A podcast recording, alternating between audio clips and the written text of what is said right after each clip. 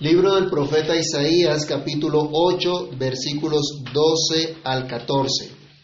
No llaméis conspiración a todas las cosas que este pueblo llama conspiración, ni temáis a lo que ellos temen, ni tengáis miedo.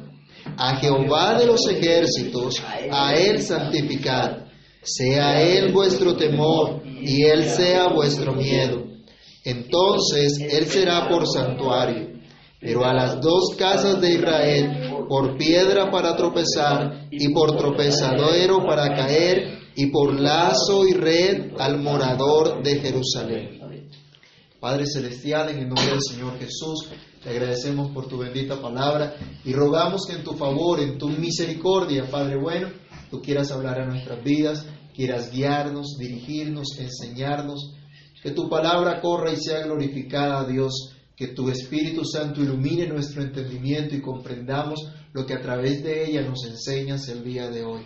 Padre Santo, quita la dureza de nuestro corazón y la falta de fe. Permítenos creer que tu palabra es verdad y confiar en ella. Por Cristo nuestro Salvador te lo pedimos y te damos muchas gracias. Amén. Pueden tomar asiento, mis hermanos. Son muchos los que temen, son muchos chiquitines, muchos niños, por ejemplo, que le temen a la oscuridad. Por acá hay alguno que le teme a la oscuridad, ¿no? Que los chiquitos a veces le tienen miedo y por eso quieren dormir siempre con sus padres. Muchos adultos le tienen miedo a asumir responsabilidades y las evaden. Muchas personas temen por su porvenir y consultan a los brujos, y buscan también hacer alianzas diversas para asegurar su bienestar. Muchas personas viven llenas de miedo, aterrorizados y paralizados pensando en que pueden ser víctimas del enojo o el rechazo de algo o de alguien y se someten a los caprichos y a las acciones pecaminosas de otras personas. Hay personas que viven enfermas de nervios, enfermas de ansiedad y hasta cierto tipo de demencia o esquizofrenia a causa de este tipo de miedo a la gente o a las cosas que la gente puede hacer contra ellas e incluso a las cosas que puedan hacer a favor de ellos. Hemos iniciado un nuevo año lleno de desafíos en nuestra nación. Tenemos, por ejemplo, elecciones durante este año que van a decidir el curso de los próximos cuatro años para el país.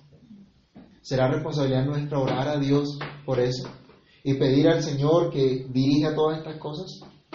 Tenemos desafíos en nuestra iglesia como tal, a nivel de la denominación. Son muchas las plantaciones que hay en diferentes partes del país y ahora hay una nueva plantación en Ecuador formalmente haciendo parte de la IBR.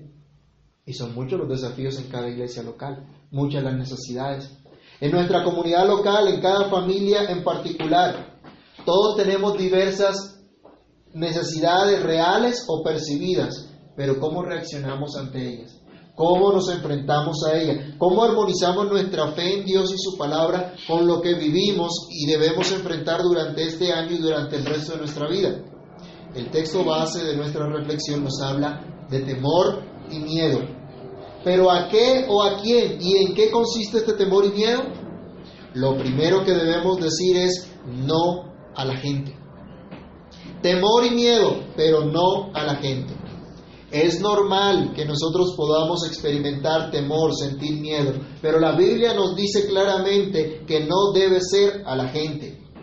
El pueblo de Judá, en la época que escribe el profeta Isaías, estaba siendo amenazado por una confederación de naciones que se habían unido para atacar a Judá. El rey de Asiria tenía gran poderío.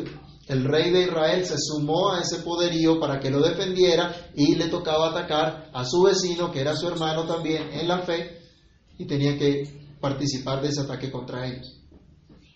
Muchas personas se aliaron entonces para destruir a Judá.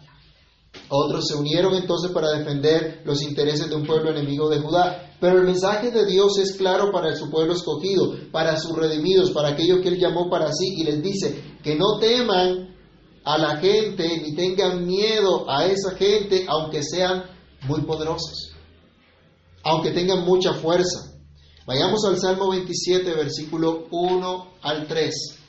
¿Qué decía el salmista? ¿Qué decía el rey David respecto a que fuese rodeado de enemigos que quisieran dañarle? Salmo 27 del 1 al 3. Alguien que lo lea en voz fuerte, por favor. Jehová es mi luz y mi salvación, ¿de quién temeré? Jehová es la fortaleza de mi vida, ¿de quién he de atemorizarme? Cuando se juntaron contra mí los malignos, mis angustiadores y mis enemigos para comer mis carnes, ellos tropezaron y cayeron. Aunque un ejército acampe contra mí, no temerá mi corazón. Aunque contra mí se levante guerra, yo estaré confiado. Dios había salvado a su pueblo, Dios había guardado de su pueblo. Y ahora a través del profeta Isaías le está diciendo al pueblo, aunque una confederación de naciones se uniera y acumulara gran poder, aunque tuviera un ejército muy grande, el pueblo no tenía razón para temer, para tener miedo. Esta confederación de naciones, este ejército grande, poderoso, no era más poderoso que Dios. Ellos no podían hacer absolutamente nada en comparación con lo que el Dios Todopoderoso sí podía hacer, en comparación con aquel Dios Todopoderoso que guarda a su pueblo por amor de su nombre. Y esa era la confianza que tenía David. Los ejércitos se pueden juntar, pero no pueden hacer nada si Dios no se lo permite. Dios siempre ha defendido a su pueblo, por lo tanto no hay necesidad de temer a la gente, por más poderosa que digan ser, por más fuerzas que digan tener. Vayamos al primer libro de Samuel, capítulo 14, verso 6, lo que dice Jonatán respecto al poder de Dios, la confianza que tenía de ir al, al, al campamento enemigo confiando en la victoria que Dios les podía dar. Primer libro de Samuel, capítulo 14, verso 6. Miren estas palabras. Dijo pues Jonatán a, sus, a su paje de armas, ven pasemos a la guarnición de estos incircuncisos. Quizá haga Jehová algo por nosotros, pues no es difícil para Jehová salvar con muchos o con pocos. Depende entonces cuán numeroso sea nuestro ejército y nuestra defensa Depende de cuán grande sea nuestra cuenta en el banco. Dios dice da la victoria, ya con muchos o con pocos. Es de Dios, es Dios quien defiende a los suyos, Dios quien defiende a su pueblo. Entonces el pueblo no tenía razón para temer, sino a Dios exclusivamente. Esta verdad es la que para nosotros hoy aplica también. No hay razón para tener miedo de las personas que nos rodean, por más poderosas, por más influyentes, adineradas, estudiadas o aún ignorantes que puedan ser. Nuestro temor no debe ser estas personas ni sus acciones, nuestro temor debe ser solamente Dios. Y aquí Isaías está diciendo, sea Dios su temor, sea Dios su miedo. No lo que la gente teme, Isaías llama la atención al pueblo diciéndoles, no le llamen conspiración a lo que la gente le llama conspiración. No teman lo que la gente teme. El pueblo en ese entonces estaba colocando su mirada en Egipto. ¿Y se acuerdan cómo habían tratado Egipto a la nación de Israel cuando estaba siendo formada? ¿Cómo los trataron? ¿Cómo salieron de allí? ¿Salieron como unos huéspedes de honor? No, salieron como lo peor y lo sacaron porque Dios lo sacó realmente con, con, mano fuerte, con brazo extendido. Y cuando los egipcios fueron a perseguir al pueblo de Israel en el mar, ¿qué ocurrió? El mar se cerró y los egipcios se ahogaron tratando de perseguir al pueblo de Dios. Y cuando el pueblo de Dios vio eso, nos dice la escritura y lo veíamos la semana pasada, temió al Señor y se regocijó en Dios admiró la gloria de Dios, la grandeza de lo que Dios había hecho. Pero ahora, muchos años después, cuando viene un conflicto, cuando una confederación de naciones viene contra el pueblo de Judá, empiezan a mirar al rey de Egipto, para que Egipto lo salve, para que Egipto lo defienda, como si Dios no tuviese el poder suficiente para defenderlo, como si Dios no fuera capaz de cuidarlo. ¿Cuánta gente está mirando hoy al mundo? Está mirando a las cosas de este mundo y colocando su confianza en las cosas de este mundo como si Dios no fuera capaz de sostenerlo, de sustentarlo. ¿Cuántos creyentes se están alejando de Dios? Se están apartando de Dios para colocar su mirada en el mundo. Algunos pueden entonces pensar que es locura que un siervo de Dios les diga, no se apoyen en el mundo, sino apóyense en Dios. Isaías les llama la atención, no llamen conspiración ni conspirador a lo que la gente llama conspiración o conspirador. Algunos estaban pensando que Isaías era un traidor de la patria porque al decirle al rey y a su gobierno que confiara en Dios, que descansara en Dios y que no hiciera alianza alguna con naciones paganas, entonces era un traidor, porque los estaba poniendo a expensas de lo que los enemigos pudieran hacer contra ellos. Estaban diciendo, nosotros necesitamos un poderío militar, aumentar nuestro poderío militar, pero Isaías está diciendo, no lo hagan. Entonces nos quedamos sin fuerza militar y ¿cómo hacemos? ¿Cómo nos defendemos? Isaías estaba llamando la atención a que confiaran en Dios. Pero mucha gente estaba entonces temiendo otras cosas, tenía una visión totalmente equivocada. Y para algunos sería locura o traición que Isaías insistiera tanto en que confiaran en Dios y no en las fuerzas del maligno, en las fuerzas del enemigo. Muchos en el pueblo entonces veían conspiración por todos lados y pensaban que Isaías era un traidor. ¿Qué piensas tú hoy de la palabra de Dios y de los que te llaman a confiar en lo que Dios dice y no en lo que tú puedas hacer o en lo que la gente pueda hacer? Mucha gente hoy teme a cosas por las cuales no debería temer. Cosas que en su momento Dios puede proveer tanto ordinaria como extraordinariamente. Muchos se desesperan ante la urgencia de pagar una deuda, ante la necesidad de cubrir el sustento y abrigo, ante el estudio de los hijos. Los que tenemos hijos, sabemos lo que es eso, ¿no?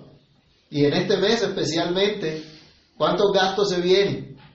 Pero a veces nos, nos desesperamos, nos angustiamos por estas cosas, pero es bueno traer a la memoria que Dios ya nos ha ayudado, que Dios ya nos ha sustentado, que Dios ya ha tenido misericordia de nosotros. Pero hay mucha gente que sigue temiendo a esto. Pero ¿es eso a lo que nosotros debemos tener miedo? ¿Eso debería agitar nuestros corazones y producirnos taquicardia? ¿O tensionar nuestros músculos? ¿Que no nos podemos mover? ¿Y nos enfermamos por lo preocupado que andamos? ¿Tiene la gente razón en temer esas cosas? ¿Tiene la gente razón o tenía el pueblo de Judá razón en temer a lo que los enemigos pudieran hacer contra ellos si Dios estaba a favor de ellos? Hermanos, recordemos lo que dice el apóstol Pablo, si Dios es por nosotros, ¿quién contra nosotros? Luego entonces, ¿debemos temer a la gente? ¿Debemos temer a lo que la gente teme? A lo que la gente que no conoce a Dios teme, a lo que nos vende la sociedad. Debemos temer entonces no tener la casa, el carro y la beca que la sociedad tanto nos ha insistido que debemos tener. Debemos tener miedo a esos antivalores que nos da la sociedad de una supuesta tolerancia de permitir el pecado y no decir absolutamente nada. Debemos nosotros temer a las necesidades percibidas de la gente, a los falsos conceptos que tienen acerca de Dios para identificarnos con ellos? ¿Cuántas iglesias hoy día han caído en creer los falsos conceptos que la gente tiene de Dios y ajustarse al falso concepto que la gente tiene de Dios simplemente para que haya multitudes y haya mucho dinero? Y no se enseña la verdad de Dios y no se predique el Evangelio de arrepentimiento y fe en Cristo. Hermanos, no debemos temer lo que la gente teme, sino solamente a Dios. Otra vez, Isaías 8:13. El profeta dice, a Jehová de los ejércitos, a Él santificad, sea Él vuestro temor y sea Él vuestro miedo. ¿Se acuerdan ustedes cómo se le presentó Dios a Moisés? ¿Con qué nombre se le presentó Dios a Moisés? Yo soy, yo soy el que soy. Y se le reveló como Jehová. Yo soy el que soy. Jehová significa eso, el Dios que vive, que permanece para siempre, el Dios del pacto, el Dios que cumple sus promesas, el Dios que no puede mentir nunca. Bueno, ese Dios que no miente, ese Dios que guarda el pacto, que guarda la promesa, nos está diciendo, solo a Dios debes temer. Solo a Dios debes tener como sagrado, solo a Él debes santificar. A Él es ante su presencia en, en quien debemos temblar por lo que Él es, por lo que Él hace. Él es el único todopoderoso en cuyo poder está el dar la vida o el quitarla, quien no necesita ejércitos humanos, para darle la victoria a su pueblo. El Dios del pacto que permanece para siempre, que tiene poder, que está comprometido en cumplir su palabra para siempre, su promesa para siempre, es al único a quien debemos temer, a quien debemos admirar y respetar, ante cuya presencia debemos temblar, porque si bien es nuestro Padre, no se nos puede olvidar que Él es Dios. E Isaías vio al Dios santo, santo, santo. Esto nos debe llevar a otra reflexión. ¿A quién tememos? ¿A quién tenemos miedo? Temor y miedo al Dios Santo. Debemos considerar que nuestro Dios, nuestro Padre lleno de amor y de misericordia, es el Dios Santo. Por lo tanto, debemos considerar el temor como una verdadera reverencia, un verdadero respeto, admiración por Dios y confianza en Él, que es supremamente santo. Dios no es un ídolo fabricado por alguna mano, no es producto de la invención de la mente humana. Él es el creador y sustentador de todo y de todos. No es un Dios que puede ser manipulado ofreciéndole ciertas dádivas para lograr sus favores. Los indígenas, ¿qué era lo que hacían? Los paganos, ¿qué es lo que suelen hacer? Le ofrecen algo a Dios, le dan una ofrenda a Dios, a su Dios, para que ese Dios entonces los bendiga. ¿Qué podemos hacer nosotros para que Dios nos bendiga? ¿Acaso no lo hizo ya Él todo? ¿Acaso no tenemos ya toda bendición y estamos sentados en los lugares celestiales con Cristo? No hay nada que podamos nosotros darle a Dios para que Él nos retribuya. Él no, se puede ser, no puede ser manipulado para lograr sus favores. Él es el único y verdadero, el santo Dios, Dios apartado de todo mal. Cuando Isaías tiene la visión de Dios y se asusta tremendamente, él escucha a los querubines, a los seres que estaban delante de la presencia de Dios, diseñados para cubrirse ante la santidad de Dios, Isaías dice que vio al Señor y escuchó a estos, seres que decían, Santo, Santo, Santo es el Dios del pacto, Jehová de los ejércitos. Consideremos esto, están, están mirando, es ese Dios que está apartado de todo y de todos. Ese Dios que es diferente absolutamente de todo y de todos, que está alejado de absolutamente toda clase de mal y por lo tanto está separado. No hay nada ni nadie como Él. No hay nada ni nadie que imite, que alcance siquiera a, ser semejante a su majestuosa santidad. ¿Cómo no temer entonces ante ese Dios puro, ante ese Dios santo, siendo nosotros pecadores y manchados de pecado hasta el alma? ¿Cómo no asustarnos ante esa presencia tan santa, tan pura del Señor? ¿Cómo no correr entonces a Cristo y confiar en Él para ser librados del juicio contra nuestra iniquidad y ser limpiados de toda suciedad. Todos los que tuvieron esta visión de Dios temieron en gran manera. Isaías lo hizo en el capítulo 6. ¿Quién puede acusar a Dios de soberbia, de injusticia o de alguna clase de maldad? Eso está en contra del carácter de Dios. Él es apartado de todo mal. ¿Quién puede chantajear a Dios con un secreto de algo malo que él haya hecho? Para así lograr su favor. ¿Eso no es lo que hacen los grandes en la tierra? ¿No es lo que hacen los políticos? ¿No se chantajean los unos a otros y consiguen los votos unos por otros en ese sentido? Porque le saben de pronto cuál es su lado flaco y entonces se meten por ahí. En las campañas, ¿qué es lo que sale a relucir? ¿Mm? Sí, hay, muchas promesas y empieza a salir también, es que este hizo aquello, hizo, hizo lo otro. Y entonces se demuestra quién tiene más poder o más influencia. Con Dios no ocurre nada como eso. Vayamos a Job capítulo 15, versículo 15. Job entiende la grandeza de la santidad de Dios, que Dios está tan separado de todo lo malo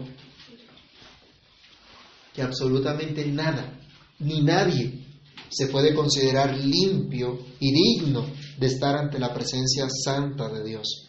¿Qué dice Job 15:15? He aquí en sus santos no confía, ni aun los cielos son limpios delante de sus ojos. Cuanto menos el hombre abominable y vil, que bebe la iniquidad como agua. Mire, mire la figura que utiliza Job. Mire la costumbre pecadora del hombre que es, dice, bebe su iniquidad como agua. ¿Quién no toma agua? ¿Y cómo se, se toma el agua? Un sorbito nada más como por, por probar. No, sino para saciar la sed. Entonces está diciendo, el hombre se sacia del pecado. El, el hombre se deleita en el pecado. ¿Cómo estará limpio ese hombre pecador delante del Dios Santo? Que dice que ni siquiera los cielos son limpios para delante de Él. Cuán santo es Dios. Así que, ¿cómo no temerle? Vayamos a Proverbios capítulo 8, versículo 13. Ese Dios que es santo, que es puro, que es limpio y que es diferente de todo y de todos, nos llama a que le tengamos temor. Pero ¿en qué consiste ese temor? Proverbios 8:13 nos da la respuesta. El temor de Jehová es aborrecer el mal, la soberbia y arrogancia, el mal camino, la boca perversa, aborrezco.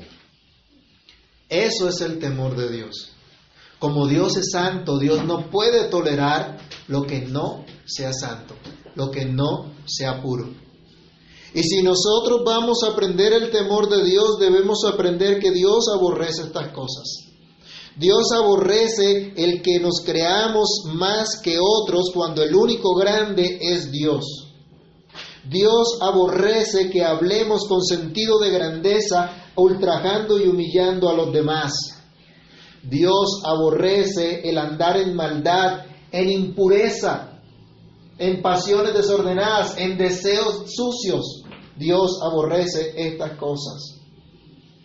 Y nosotros debemos aborrecerlas. Si no las aborrecemos, eso es una muestra entonces de que no hay temor de Dios. Comparemos el Salmo 36.1 con Romanos 3.18. Salmo 36.1 versos Romanos 3.18. Mire lo que decía el, el salmista acá. La iniquidad del impío me dice al corazón, no hay temor de Dios delante de sus ojos. ¿Qué es una muestra de ausencia de temor de Dios según este salmo? En el temor delante. ¿Cómo sabemos que alguien no tiene temor de Dios de acuerdo a este salmo? ¿Vive en qué? En iniquidad. Su vida es una práctica constante de maldad. Es una práctica constante de impiedad, alejado de Dios, alejado del conocimiento de Dios. Y cuando el apóstol Pablo está diciendo que todos somos pecadores y que no hay quien haga lo bueno, él demuestra entonces que un pecador impenitente no tiene temor de Dios. Romanos 3:18, ¿qué es lo que dice? No hay temor de Dios delante de sus ojos. Así es todo ser humano sin Cristo, sin ser renacido de nuevo, sin ser regenerado por el Espíritu de Dios, nos dice que no tiene temor alguno del Señor.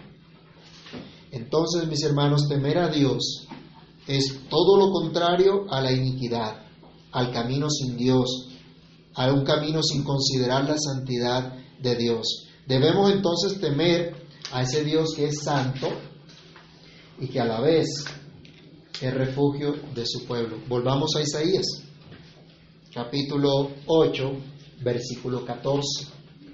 Isaías insiste que al temer a Dios, al ser Dios el miedo de su pueblo, entonces Dios también se convierte en confianza, en refugio para su pueblo. Al Señor temed, el Señor sea vuestro temor, el Señor sea vuestro miedo. Y dice, entonces, ¿qué ocurre? ¿Qué dice el versículo 14? Entonces, ¿qué va a hacer Dios para su pueblo? Él será por santuario. Él será por santuario. Y el santuario es el lugar de la presencia de Dios, es el lugar de confort, de seguridad, de confianza, de refugio para el pueblo de Dios. Usted no va a tener refugio, usted no va a tener paz si no está escondido en Dios, si no está descansando en el Señor, si no confía en Dios.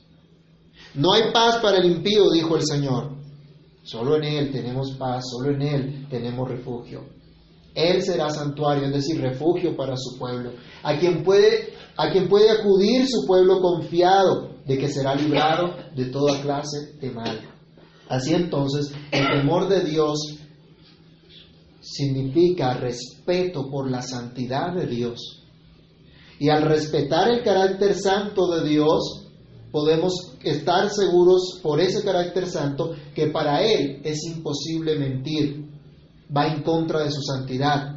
Nos, nosotros no podemos desconfiar de la palabra de Dios, que Dios no vaya a cumplir, a cumplir su palabra, porque es imposible que Él cumpla, incumpla sus promesas, puesto que Él es Dios santo. Vayamos al Salmo 46, versículo 1.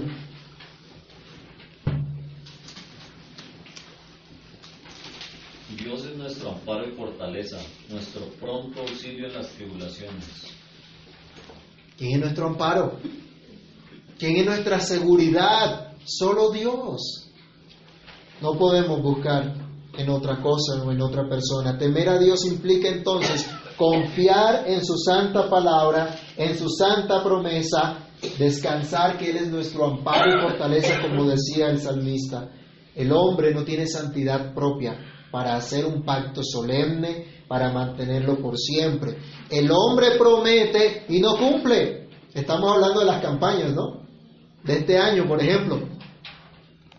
El que está terminando el gobierno este año, ¿cuántas cosas prometió y cuántas cumplió?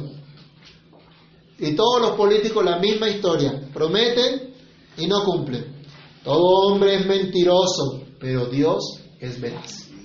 La palabra de Dios permanece para siempre, porque Dios es santo. Así que mis hermanos, Dios nos llama a no temer al hombre, a no confiar, a no colocar la esperanza de socorro en el hombre, a no pensar que nuestro pronto auxilio en la tribulación es mi papá o mi mamá o mi esposa o esposo o los hijos o la chequera. Ese no es nuestro pronto auxilio en la tribulación. Nuestro pronto auxilio en la tribulación solo puede ser Dios. Confiemos en Dios, en el Dios santo. Ese Dios santo también castiga justamente. Vayamos a Isaías capítulo 8, nuevamente el versículo 14. Para los que confían en Dios, para los que temen a Dios, Él es santuario. Pero para los que aborrecen a Dios, para los que se alejan de Él, para los que no respetan su santidad, dice, para las dos casas de Israel será que Piedra. piedra Para tropezar. para tropezar. Será piedra de tropiezo, será lazo, será juicio contra ellos por no temer a Dios y caerán en el justo juicio de Dios. Vayamos a San Juan capítulo 3, versículo 18 y versículo 36. Hoy día muchos tienen miedo de provocar la ira del hombre, pero no temen la justa ira de Dios. Ira que Dios llevó en Cristo. La Biblia nos dice que Cristo es la propiciación por nuestros pecados y los del mundo entero. Pero esa ira de Dios que llevó Cristo a favor de su pueblo, la tendrá que llevar todo aquel que se niegue a creer en Cristo, que se niegue a someterse a Cristo, que se niegue a creer solamente en Cristo para su salvación, que se niegue a aceptar la gracia de Dios en Cristo. Juan 3, 18, ¿qué nos dice? El que en él cree no es condenado, pero el que no cree ya ha sido condenado porque no ha creído en el nombre del unigénito Hijo de Dios. ¿Qué pasa con el que no cree? Ya está condenado. ¿Qué pasa con el que no confía en Cristo para su salvación? ya está condenado. Versículo 36 de Juan 3 también. El que cree en el Hijo tiene que vida eterna, pero el que se rehúsa, el que rehúsa creer en el Hijo no verá la vida, sino que qué? La ira de Dios está sobre él. Dios es justo. Como Dios es santo, Dios es justo. Su justicia es santa y demanda castigo por el pecado. Hermanos, el perdón de Dios no se basa en que Dios simplemente te diga, no te tengo en cuenta tus pecados porque te amo tanto que te voy a perdonar todo. No. La justicia, la santidad de Dios reclama que el pecado sea castigado. Pero acuérdense, Dios castigó el pecado en quién? En Cristo. Castigó al pecado en Cristo y solo en Cristo podemos confiar entonces nosotros. Vayamos a Mateo 10, 28. Dios es justo, castiga el pecado y los que no confíen solamente en Cristo serán condenados. Es a eso a lo que debemos temer. Y el Señor, capacitando a sus discípulos para la obra del ministerio, para lo que tenían que hacer, les dice, los van a perseguir y de pronto algunos los van a matar, pero no le tengan miedo a los que puedan matarlos. Él dice, no tengan miedo, no tengan temor del hombre, no tengan temor al que mata el cuerpo, tengan miedo más bien al que puede matar el cuerpo y el alma en el infierno, al que los puede separar para siempre de la presencia de Dios. Entonces, no temamos al hombre, sino al Dios santo. Y como consecuencia entonces nuestra tercera reflexión nos dice que el temor y miedo al Dios Santo es la vida de la iglesia. ¿Hace usted parte de la iglesia de Cristo? ¿Se considera que usted cree en Cristo y por lo tanto es miembro de la familia de Dios? Entonces el respeto al Señor y la confianza en sus promesas, la fe en su palabra para confiar en ella, pero también para obedecerla, es la vida de la iglesia. La vida del pueblo que ha sido escogido por Dios para ser su familia, su especial tesoro. Una iglesia que adora al Dios santo. Vayamos por favor a Apocalipsis 15.4 y Apocalipsis 19.4 también. Miremos entonces este aspecto del temor de Dios en la vida de la iglesia. Apocalipsis 15.4. Y él no te temerá, oh Señor, y glorificará tu nombre, pues solo tú eres santo, por lo cual todas las naciones vendrán y te adorarán, porque tus juicios se han manifestado.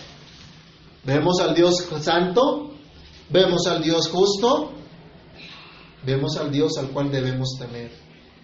Y Apocalipsis 19.4 también. Y los veinticuatro ancianos y los cuatro seres vivientes se postraron en tierra y adoraron a Dios, que estaba sentado en el trono, y decían, Amén, aleluya. Adoración es lo que vemos acá. Los que temen a Dios son llevados entonces adorarle. La adoración a Dios es el reconocimiento y sometimiento a lo que Dios es, a lo que Dios hace. Es la respuesta única y adecuada a la misericordia de Dios que nos ha permitido conocer que Él es santo y seguir viviendo, seguir en su presencia, como sabemos, solamente por los méritos de nuestro Señor Jesucristo. Así vemos que una expresión propia del temor de Dios es la adoración a la santidad de Dios, tal como nos narran estos pasajes. No son los impíos los que brindan adoración a Dios. No, ¿A quién, a quién, quiénes eran los que debían eh, temer al Señor? Según esos versículos. Versículo 1 de Apocalipsis 19, por ejemplo.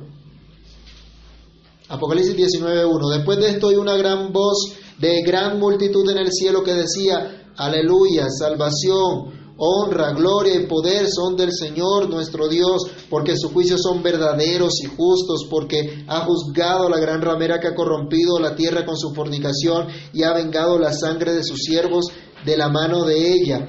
Y empieza la, la exaltación. Otra vez dijo, dijeron, aleluya.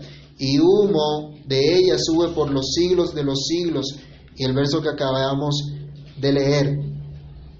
Y todos deben entonces glorificar, engrandecer a ese Dios todopoderoso. Los que temen a Dios están llamados a exaltar, a glorificar a Dios al ver sus juicios. ¿Qué hacen los que no temen a Dios entonces respecto a la adoración? ¿Qué hacen nuestros vecinos y familiares que no temen a Dios?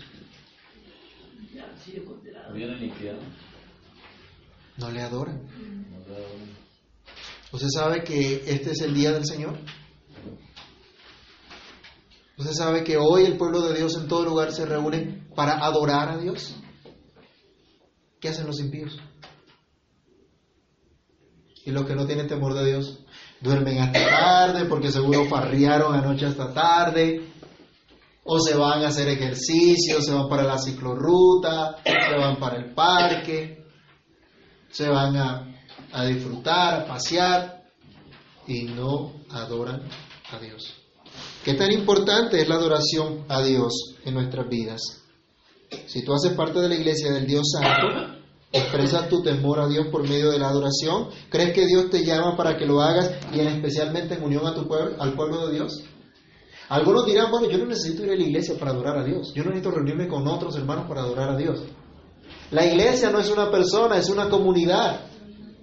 Y no fuimos llamados a adorar a Dios como rueda suelta, sino como su pueblo. Y Dios dice, por ejemplo, en la Biblia se nos dice que el Señor estaba en medio de los candeleros. ¿Y se acuerdan que le dice a Juan que los candeleros era la iglesia? Que Dios está en medio de la iglesia, en medio del pueblo. Dios ha hecho pacto con su pueblo, con sus hijos. Así que tengamos en cuenta, si creemos que el Señor es santo y que Él ha santificado el día de reposo, renovemos cada día ese pacto con Él, especialmente cuando nos reunimos como pueblo de Dios. Esta es la vida de la iglesia, una iglesia que vive en el temor de Dios. Leamos dos textos adicionales. Segunda de Corintios capítulo 7, verso 1 y Primera de Pedro 1, 17.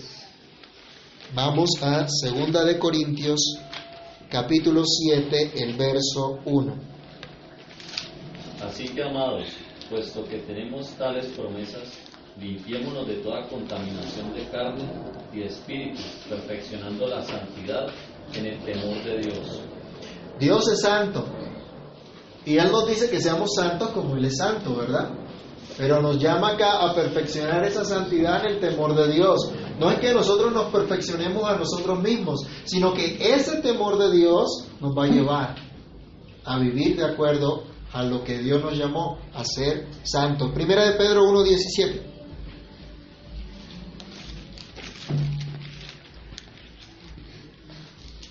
Y si invocáis por Padre aquel que sin excepción de personas juzga según la obra de cada uno, conducíos en temor todo el tiempo de vuestra pere- peregrinación.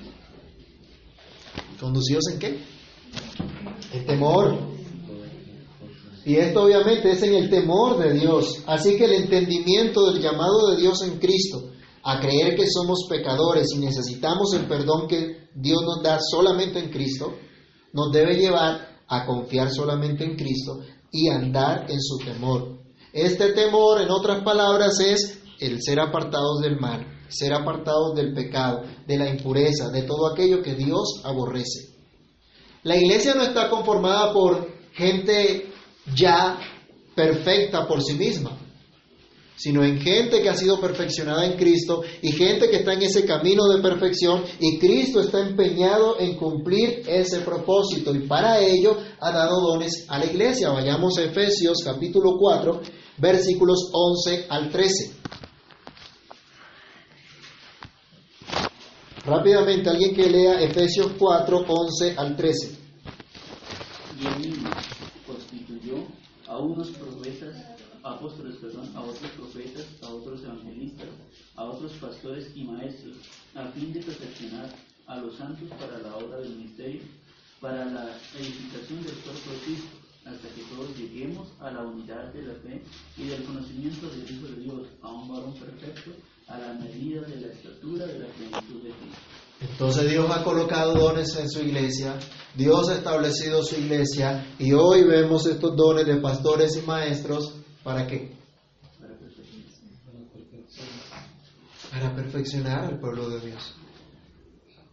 ¿Y cuál es el propósito de que nos reunamos y aprendamos las escrituras? Dice que lleguemos a la medida, de la estatura de la plenitud de Cristo. A esa perfección de Cristo. No lo alcanzaremos en esta tierra, sino cuando ya estemos con Cristo. Pero por eso hay disciplina en la iglesia también, porque están siendo perfeccionados en Cristo. Dios nos ha dado medios de gracia para nuestra fortaleza y crecimiento espiritual y debemos usar adecuadamente y frecuentemente. Estos medios principalmente son la palabra, la oración, los sacramentos, participamos de ella. Finalmente podemos decir que la vida de la iglesia es el temor de Dios, una iglesia que también proclama el temor de Dios. Vayamos a Hechos capítulo 9, verso 31 y Hechos 19, 17. Primero Hechos 9, 31 y luego Hechos 19, 17. La iglesia del primer siglo dio testimonio del temor de Dios en sus vidas. Hechos 9, 31. Miren lo que ocurría. Entonces las iglesias tenían paz por toda Judea, Galilea y Samaria, y eran edificadas andando en el temor del Señor y se presentaban fortalecidas por el poder del por el Espíritu Santo. La iglesia, en ese entonces, conformada por varias comunidades locales o iglesias en plural, como llama allí el, el testimonio apostólico, gozaban de la paz de Dios, creían y eran fortalecidas por la operación del Espíritu de Dios. Y esta obra era notoria a todo el mundo, porque eran iglesias que andaban en el temor de Dios, lo que hemos estado hablando. ¿Cómo, se no- ¿Cómo notará la gente que nosotros somos iglesia de Dios? ¿Cómo verá la gente que realmente el temor de Dios está en nuestras vidas? ¿Cómo glorificará la gente a Dios en nuestras vidas? La razón de ser de la iglesia no es una mera organización, sino un organismo vivo. Tiene vida y que vive en ese temor de Dios. Esto ofrecía fama a Dios, ofrecía exaltación, reconocimiento a Dios. Pero antes que se me olvide, ese temor de Dios que había en esta iglesia era también obra del Espíritu de Dios. Queremos crecer en el temor de Dios, necesitamos el Espíritu de Dios. ¿Y saben qué usa el Espíritu de Dios? Su palabra, la oración, los sacramentos. Son instrumentos para la gloria de Dios. Hechos 19, 17, ¿qué nos dice? Y esto fue notorio a todos los que habitaban en Efeso, así judíos como griegos, y tuvieron temor todos ellos, y era magnificado el nombre del Señor Jesús. Cuando la iglesia anda en el temor de Dios es magnificado el nombre del Señor Jesús. Aquí en este relato se, eh, eh, estaban eh, hablando de una, un milagro que había hecho el Señor, pero no solo de, de esos milagros de, de libertar a una persona endemoniada, sino el milagro de ver a pecadores arrepentidos, de pecadores viviendo el reino de Dios, de pecadores creyendo a la palabra de Dios. Eso daba testimonio a la gente del temor de Dios. Cada iglesia local entonces debe someterse a la voluntad de Dios y en unidad buscar la gloria del Señor y ayudarse mutuamente a ello. ¿Cómo? Terminamos con Efesios 5, 21. Como iglesia local, ¿cómo nos ayudaremos? ¿Cómo vamos a proclamar ese temor de Dios? Enseñándonos unos a otros, corrigiéndonos unos a otros. Y como dice Efesios 5:21, sometiéndonos unos a otros en el temor de Dios. ¿Cuál es tu temor y tu miedo? ¿Qué apartas como especial o sagrado? ¿Qué está ocupando tu tiempo, tu dinero, tus fuerzas, tus pensamientos? ¿Qué produce agitación en tu vida? ¿Qué cosas crees de lo que dice la gente o la sociedad? ¿Es eso realmente lo que Dios dice que debes creer? ¿Es eso lo que Dios dice que debes temer? Regresando a nuestro texto, a Jehová de los ejércitos, a Él santificar, sea Él vuestro temor y Él sea vuestro miedo. ¿A quién vas a adorar? ¿Ante quién te vas a postrar? ¿O en quién te vas a refugiar? Solo Dios puede ser tu refugio y solo Dios puede ser tu verdadero temor. Si eres parte del pueblo de Dios, solo a Él debes adorar, solo a Él debes dedicar cada día en el llamado, en la vocación que Dios te dio, te dio, usando los dones, los talentos, las capacidades que Dios te ha dado o con las cuales te está capacitando. Que sea solamente el Señor tu temor y tu miedo quien dirija por completo tu vida, tu forma de pensar, de hablar, de actuar. Oremos. Padre Santo, en el nombre del Señor Jesús, te damos muchas gracias por tu palabra. Gracias por tu infinita bondad.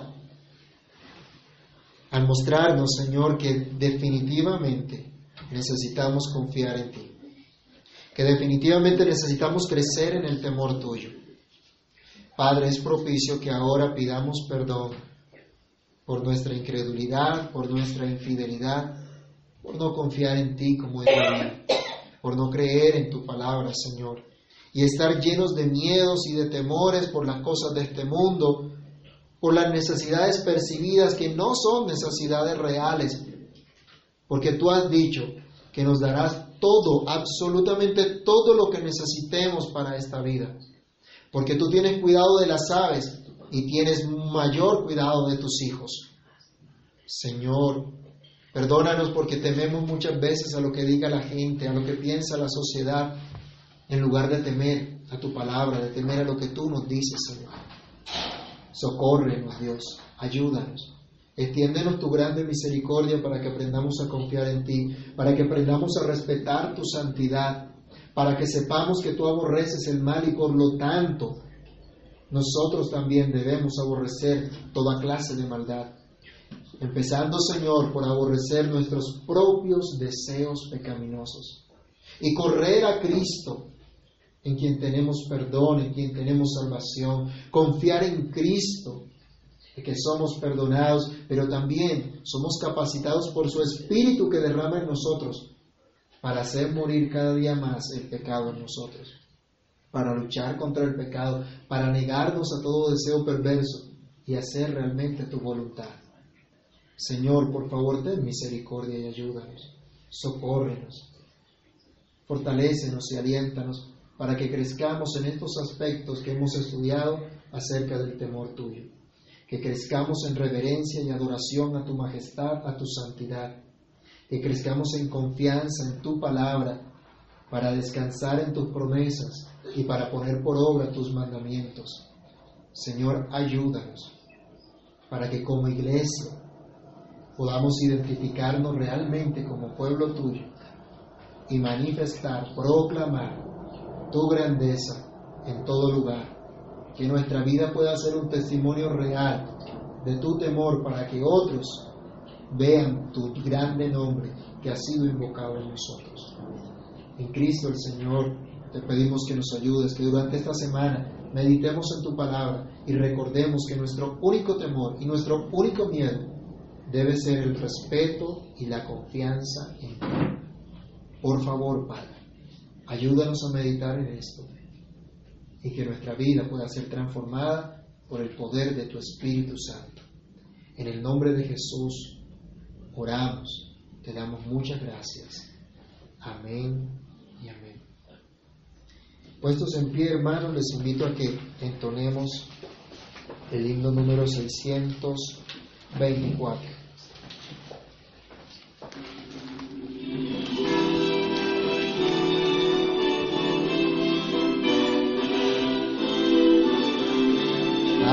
Dios el Padre Celestial.